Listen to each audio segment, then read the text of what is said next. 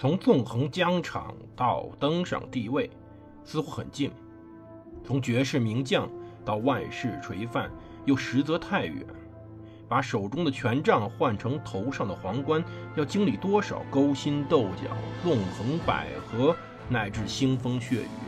请收听蒙头读书的《拿破仑传》。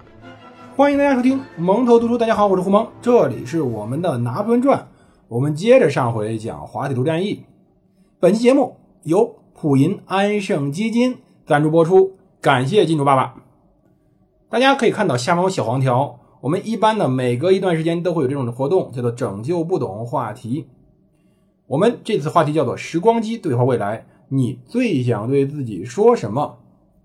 有兴趣的可以参加录制，说不准还有小礼品呢。好，我们接着讲故事。我们上期讲了，当时拿破仑的好弟弟约洛姆亲王犯错了，他为了自己的胜利，误会了整体拿破仑的战略。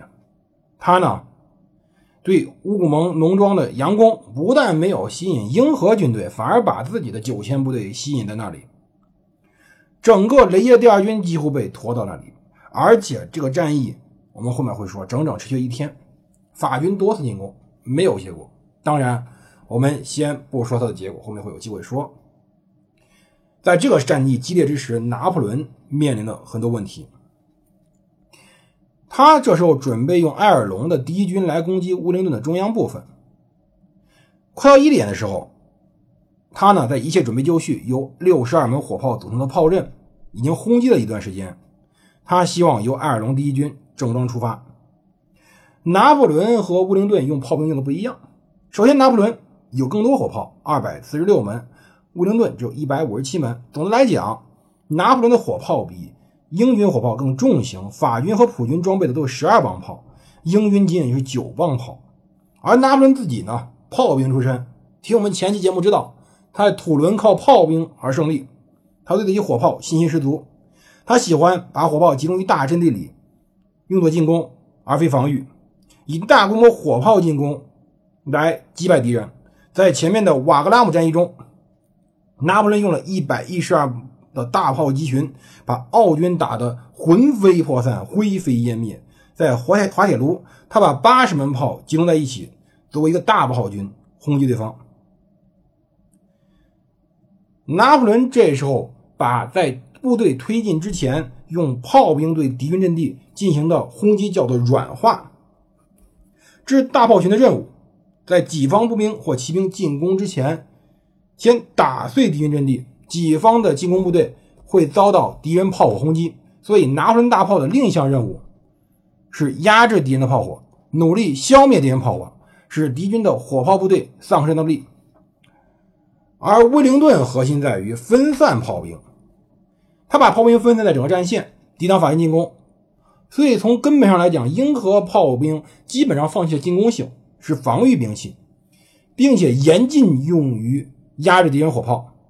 如果一个炮兵开始与敌人炮兵对轰，有可能吸引敌人其他火炮火力，进而不可避免把自己的火炮被打坏。而除非得到修理，可能无法继续使用。当时有人曾经抗拒上级命令，向让他颇为恼火的一个法军炮兵阵地开火，结果体现到了一个非常可怕的事情。他开炮以后，六七门口径比他们大多的火炮立马反应。在之前，这个上尉没有意识到还有火炮存在，但这时候他清楚了，对方的火力比他强大太多了。敌人最后一发炮弹将他的左臂打得粉碎。这个上尉很幸运，公爵没有搭理他。但是威灵顿看到自己一个炮兵连，其他的友人有这样的企图，把连长逮捕了。所以说呢，实际上双方在炮兵使用上有最大区别。所以他呢，在下午一点，拿破仑命令开始轰击威灵顿阵地，并且开始对当时的阵地进行压制。威灵顿的步兵呢，在很多时候躲在山岭最后，所以呢，他希望有榴弹炮越过山顶射击，能够伤害到乌灵顿的步兵。但是说到炮兵，其实，在滑铁卢战役之上，英军火炮虽然。暴露在法军炮击之中，打不过法军，但英军不仅可以运用被迫战术，但是同时呢，他榴弹炮有一个秘密武器。英军榴弹炮发射的既有榴弹，也有时间弹，还有最为重要的是，除了实心弹以外，还有一个秘密武器叫做流线弹。这个叫线的，不是密的，叫线弹，也不叫散弹。法军很熟悉这种流线弹，但是呢，他没有真正造出来。因为这种，榴弹呢是榴弹炮是一种打曲率的、打弧线射击敌人的一种火器，它的弧线有时候很高，可以射击障碍之后的敌人。那么，主要的实心弹呢是通过滚动、通过砸来把对方给伤害死，更多的是采用的是一种动能杀伤。而霰弹呢，是在一个炮膛里塞足够多的小弹药，去面杀伤敌人。但是霰弹问题，我们讲了这么多期了，大家应该已经熟悉了。霰弹的致命问题在于射程过短，对它太短了，它只能射面前的敌人。和流线弹不一样，流线弹是一种简单的炮弹，是当时英国皇家炮兵军官亨利·施雷普内尔发明的，法军很熟悉，但是造不出来。它被设计成在敌军的上空会爆炸。并且倾泻出来小弹丸。流线弹这种东西当时不稳定，好用的时候特好用，不好用的时候很恐怖。一八一三年，在伊比利亚半岛，让法军印象深刻，一发流线弹杀了一个法军炮组所有人，还有所有马。可是这种弹壳内小药丸与火药摩擦非常猛烈，有时候会导致流线弹在炮膛内爆炸。这个事儿呢，要到五十多年以后才真正解决。不过，对于当时在滑铁卢的炮手很幸运，没出现这事儿。他们当然更问题在于，需要有人去捡引信，究竟这个流线弹里面的火炮炮炮火在什么时候会爆炸，把这些小弹丸散出去，这就很重要。要知道，乌古蒙当时的战争，如果说是作为滑铁卢的第一幕来说，滑铁卢战役并不是分开的事件，它更像个戏剧。乌古蒙。是第一幕，那么第二幕就是阿尔隆军的进攻。当时，乌灵顿最大的能力在于能在混乱的现场中去保持一种冷静，过滤到没有威胁的信息，集中注意力于真正核心的事情。这作为一个将领太重要了，在纷乱这场战场中找到核心，找到重要的点，找到最关键的矛盾。当时他熟悉当时的对方。他在眺望着远方山顶，企图解读拿破仑的意图，但他也把火望远镜指向东方。拿破仑也在眺望东方，因为他和威灵顿都在等待增援。威灵顿在等待布吕西尔的军队。如果不是普军承诺一定会援助他，他根本都不会决定在圣约翰山坚守。而拿破仑在寻找格鲁希军，那三点三万人和九十六门炮，如果他们能到来，就会赋予他压倒性的优势。可是这时候，在东方的远处出现了一支军队的痕迹，交战双方的一方将得到援助。拿破仑这时候在战场东北方向十公里处发现了一朵不祥的黑云。当时天气阴沉，有时候是阵雨。威灵顿估计公爵估计到那一天穿脱斗篷不下五十次，不停的有阵雨打扫战场，在晴天。也很难看清远方军队是什么人，但在这个阴雨绵绵、硝烟滚滚的日子，根本没办法看清。当时能看到的是，只有身穿深色军服的骑兵从一片树林出来。可是，这一片深色军服已经足以让拿破仑辨认他们是谁了。法军最后一翼的马尔博第七标骑兵团的几名骑兵。押着一个被俘获的普军传令骑兵回来，从截获的文件知道了，这文件是一名巡逻骑兵送给当时威灵顿的一个信。当时意识到这是普军比洛第四军的前卫。拿破仑此时突然意识到一个问题：这一刻至少有普军的一个军。已经摆脱了格鲁希的阻挡，准备向自己脆弱的右翼发动进攻。虽然说这情况和拿破仑所认定的发展完全不同，此时他还不是很紧张，他毫不怀疑的认为，在比洛到来之前，他可以先将威灵顿击溃。但是此时，他也意识到另外一个问题：格鲁希没有来跟他会会合。